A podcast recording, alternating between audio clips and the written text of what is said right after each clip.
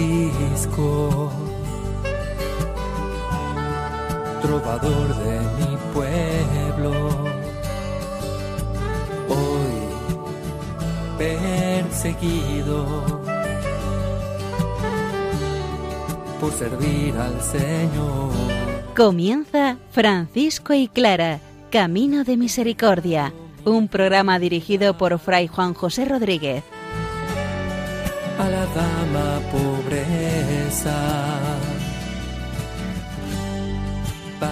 poder estar más cerca de Dios. Yo, Clara.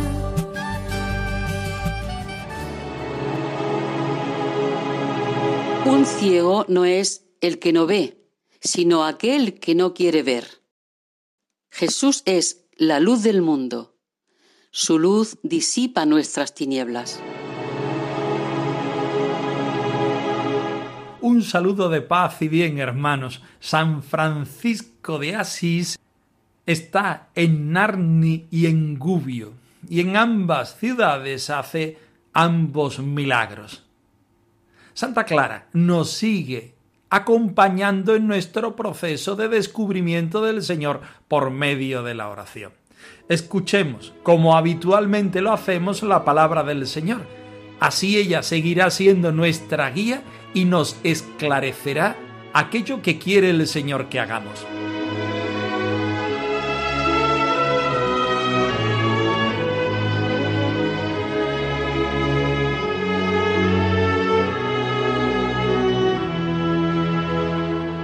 Del Evangelio según San Juan. Al pasar, vio Jesús a un hombre ciego de nacimiento. Escupió en la tierra, hizo barro con la saliva, se la untó en los ojos al ciego. Él dijo, ese hombre que se llama Jesús hizo barro, me lo untó en los ojos y me dijo que fuese a Siloé y que me lavase.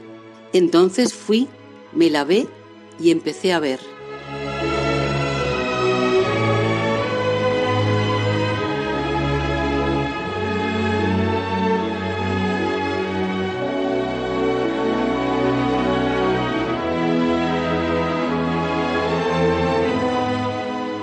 Estamos en el corazón del Evangelio de San Juan. Para San Juan no existen milagros, existen signos, evidencia de que Jesús es el Señor y viene a darnos su realidad de salvación, de vida, de luz. Este ciego hace un largo camino para encontrarse con el Señor. Podríamos decir que es una larga catequesis de encuentro y de descubrimiento de la persona del Señor y de su voluntad. Este ciego necesitaba ver y esa vista que le faltaba no era solamente una vista física, sino más bien una vista desde el interior. Recorrió un largo itinerario hasta la fe y el encuentro de Jesús, pero en su caminar da testimonio ante todos de su encuentro con Jesús. Habla de él, explica su proceso, sus dudas. También nosotros, creyentes, debemos tener esta inquietud por Jesús para que Él sea nuestro Señor. Podíamos haber escogido otro u otros evangelios que acercaran a los dos milagros que hoy hace San Francisco. Acogemos y elegimos este porque es paradigmático en nuestro encuentro con el Señor y en la actuación de Francisco en medio de los fieles. Cura a un ciego y le da la vista, y por otra parte sana a una mujer de su mano. Pero ambas personas, inspiradas y acompañadas por Francisco, se ponen en la presencia del Señor. no buscamos el milagro fácil, no buscamos la alteración natural, buscamos desde la fe el encuentro con el Señor, que es el Dios de nuestra vida y cambia nuestra realidad humana junto con nuestra realidad creyente. Pero muchos no lo entendieron, se quedaron atrás en este proceso e incluso criticaron al Señor y al ciego. Quizá también en nuestra sociedad, quizá también nosotros tengamos una parte de crítica de no reconocer la presencia del Señor, de quedarnos al borde del camino, de sentirnos medianamente bien con nuestras cegueras y nuestras parálisis. Ante el Señor siempre hay una alternativa, consecuencia de la libertad que Él nos regala. Y somos nosotros los que debemos decidir si acoger el reino de Dios o por el contrario, dejarlo correr.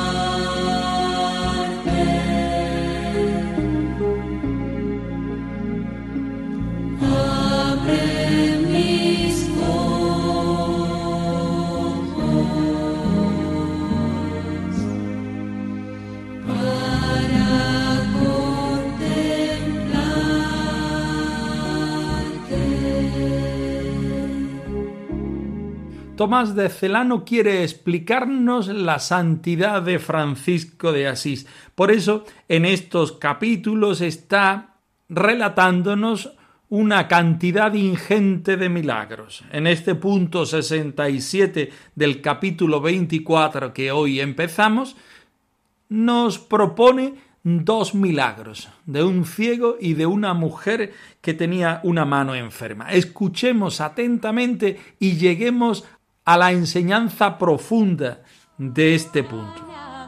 Jesús, toma mi dolor, sáname Jesús, por tu gran amor, sáname Jesús, ten piedad de mí, sáname Jesús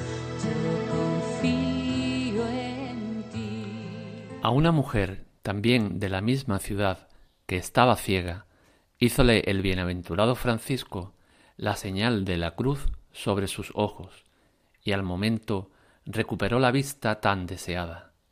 En Gubbio vivía una mujer que tenía ambas manos entumecidas, sin poder hacer nada con ellas. Apenas supo que el santo Francisco había entrado en la ciudad, corrió a toda prisa a verlo, y con rostro lastimoso, llena de aflicción, mostróle las manos contrahechas y le pedía que se las tocara. El santo, conmovido de piedad, le tocó las manos y se las sanó. Inmediatamente la mujer volvió jubilosa a su casa e hizo con sus propias manos un requesón y se lo ofreció al santo varón. Este tomó cortésmente un pedacito y le mandó que se comiese lo restante con su familia.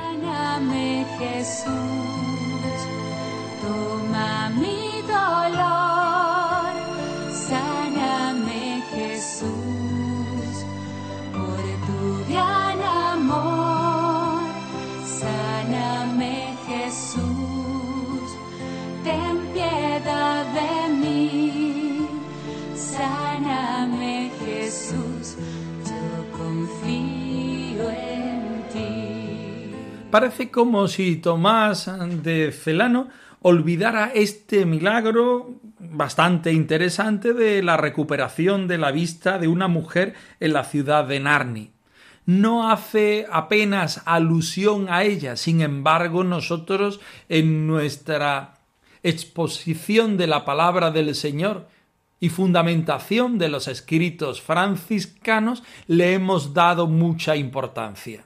Recuperar la vista no es solamente poder ver físicamente, sino hacer un camino de seguimiento del Señor donde la persona encontrándose con Jesús, viéndole con los ojos del interior, con los ojos de la fe, se convierte en discípulo haciendo todo un seguimiento, podíamos decir, catequético de el encuentro con el Señor, de la adquisición de las condiciones de los beneficios del Señor para repartirlos y predicarlos entre los demás. Aquella mujer ciega no solamente vio físicamente, sino que se encontró con el Señor, vio en el interior a Jesucristo y le siguió con su vida.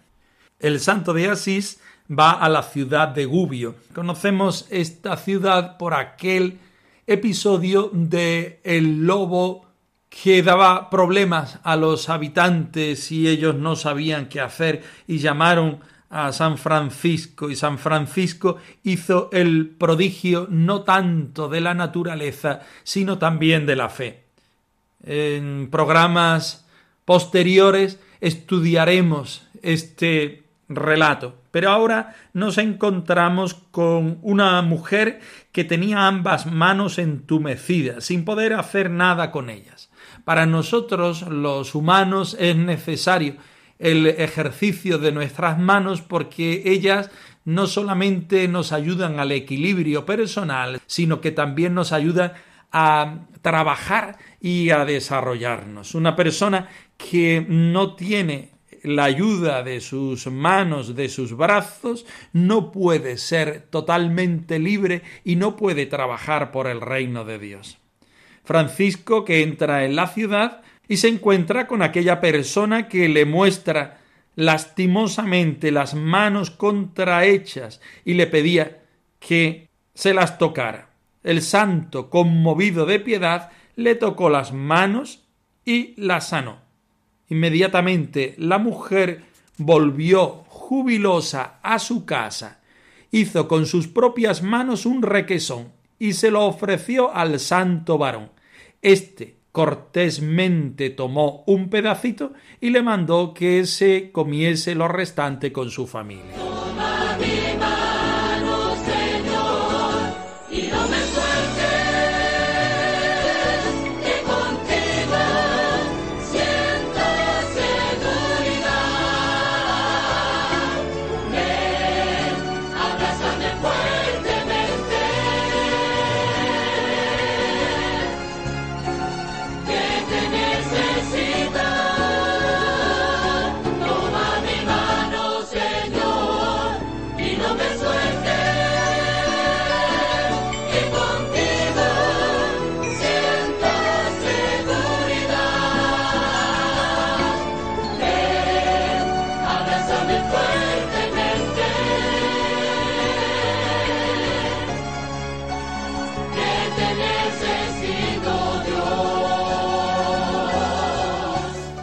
Volvemos a las últimas líneas de el punto 67. El santo conmovido de piedad.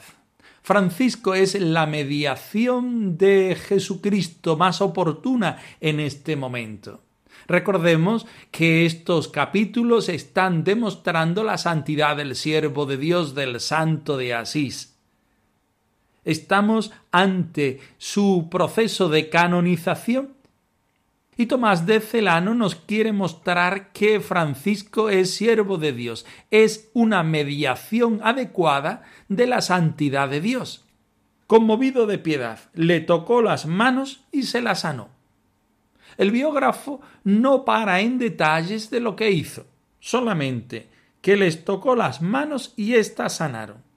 El prodigio del Señor en aquella persona por medio de Francisco hace que jubilosa, es decir, llena de alegría, vuelve a su casa.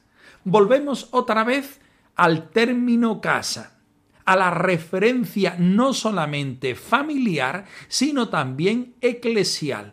Una persona que se encuentra con el Señor y con sus mediaciones es una persona que vive en familia, que vive en fraternidad, que se encuentra en el seno de la Iglesia, que es madre, hermana e hija.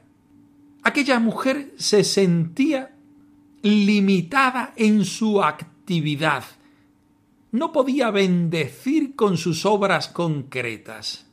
Con el encuentro del Señor por medio de Francisco, ella queda sanada. Ella se encuentra con el Señor y el Señor hace de ella una nueva criatura.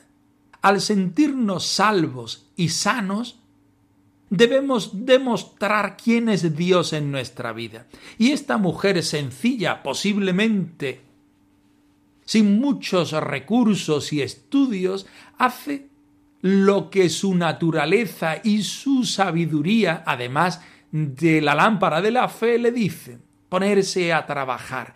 ¿Qué es lo que sabía hacer? Cocinar. Pues voy a hacer lo más bueno que sepa cocinar. Es ofrecido a el Señor. Pero como el Señor tiene sus mediaciones, en este caso Francisco de Asís, ella le presenta este pastel a San Francisco de Asís.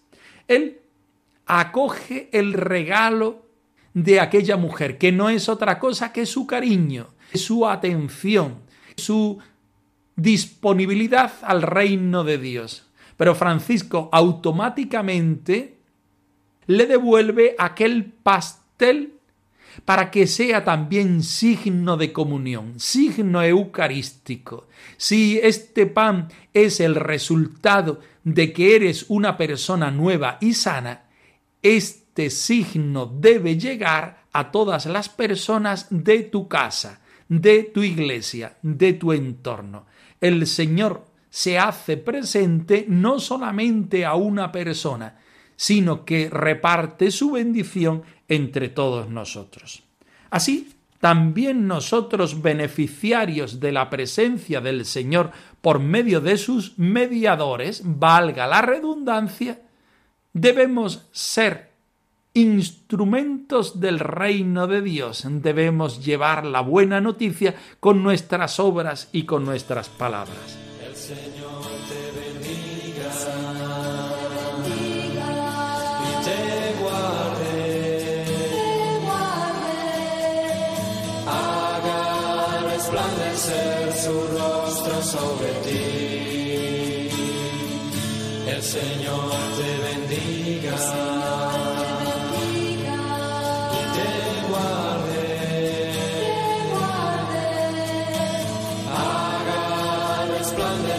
su rostro sobre ti.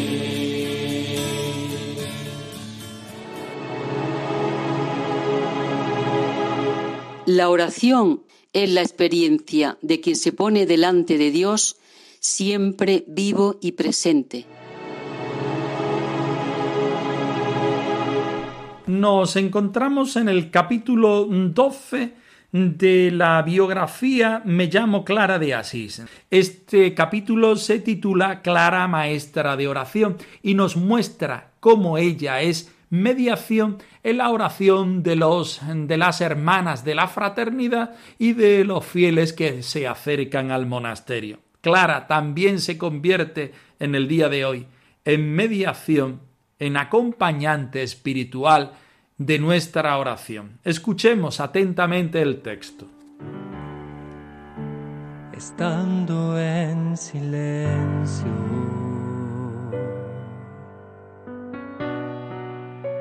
Atento a tu palabra. expectante está mi alma. Mis aguas en calma.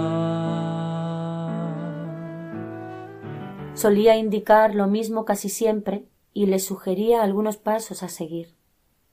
Puede que mi lenguaje te resulte extraño, pero procuraré explicártelo de manera que puedas entenderlo. Viene a ser una sencilla pedagogía que puede orientarte si deseas iniciar tu propio itinerario de oración. Verás que implica a toda la persona, la mente, el cuerpo, el corazón, el alma, la voluntad, y afecta a la vida entera, el ser y el actuar. Orar es descubrir a Dios en el interior de nuestro corazón. También podemos decir que orar es elevar el corazón hacia Dios desde la vida y traer a Dios a la vida. Primero les enseñaba a alejar de la mente cualquier ruido para que tuviesen fuerza para mantenerse unidas únicamente a Dios. Después las instruía a no dejarse llevar por el amor de los familiares si querían complacer a Cristo. Las exhortaba a no hacer caso de las exigencias de la fragilidad del cuerpo y a frenar las banalidades con el dominio de la razón. Me daba cuenta de que el enemigo insidioso pone trampas al alma y de una forma u otra tienta a todos. Quería que en determinadas horas se ocupasen de trabajos manuales y rechazasen el frío de la indevoción con el fuego del santo amor. Recomendaba, como yo misma hacía, expresar la riqueza de pensamiento en breves palabras. Las proveía del alimento de la palabra de Dios y pensaba que dentro del envoltorio de las palabras se esconde la parte más sustancial y las animaba a descubrirla sutilmente y a saborearla con creces a fin de aprender lo más provechoso para el alma. Sé que estás aquí, mi Dios, sé que estás aquí, Señor. Yo creo en ti, confío en ti y sé que en silencio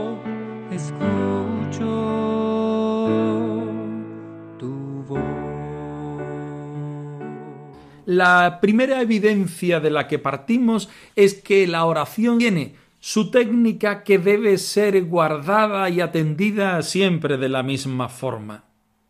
Unos cuantos pasos a seguir, aunque nos cueste y aunque sea a veces un poco tedioso. La oración tiene su sencilla pedagogía, que puede orientarnos si deseamos iniciar nuestro propio itinerario de oración. Implica a toda la persona, la mente, el cuerpo, el corazón, el alma y la voluntad. Afecta a la vida entera, al ser, al actuar, a lo que somos, vivimos y pensamos. Orar es descubrir a Dios en el interior de nuestro corazón. Y también podemos decir que orar es elevar el corazón hacia Dios desde la vida y traer a Dios a la vida. Clara enseña a sus hermanas y hoy lo hace con nosotros a alejar de la mente cualquier ruido que tenemos dentro, ruidos externos, pero aquellos ruidos internos que todavía son más peligrosos. Las instruía y nos instruye hoy a nosotros a no dejarse llevar por el amor de los familiares, si querían complacer a Cristo, vivir el primer mandamiento de la ley de Dios. Amarás al Señor tu Dios con toda el alma, con todo el corazón, con toda tu vida, poniéndolo en el primer lugar, dejando atrás la fragilidad del cuerpo, las vanidades y banalidades, y el, incluso el dominio de la razón. Un enemigo de la oración puede ser todo esto. La oración debe ser una técnica y una apertura al espíritu que comprometa toda nuestra vida, Clara recomendaba a sus hermanas y hoy a nosotros expresar la riqueza de pensamiento en breves palabras. Lo que quieres decir al Señor y lo que el Señor te quiere ofrecer. Dentro del envoltorio de las palabras, donde se esconde la parte más sustancial de las mismas, y nos anima a descubrir sutilmente y a saborear con creces la misma presencia del Señor Jesucristo. Hagamos esta experiencia de oración. Dejémonos acompañar por Clara de Asís, maestra de oración desde la vida. Vivamos la técnica de la oración, pero sobre todo, dejémonos, abramos el espíritu a la presencia del Señor para que Él nos lleve donde quiera, cuando quiera y de la manera que quiera. Contemplar al Señor cara a cara, contemplar a mi Dios en su gran esplendor. Francisco y Clara arroba radiomaria.es. Os dejamos la dirección de nuestro correo electrónico por si queréis poneros en contacto con nosotros en algún momento. Nosotros nos despedimos, no sin antes ofreceros la bendición del Señor resucitado al más puro estilo franciscano. Que el Señor os bendiga y os guarde, hermanos. Por servir al Señor. Han escuchado en Radio María Francisco y Clara, Camino de Misericordia un programa dirigido por Fray Juan José Rodríguez. A la dama pobreza, para poder estar más cerca de Dios.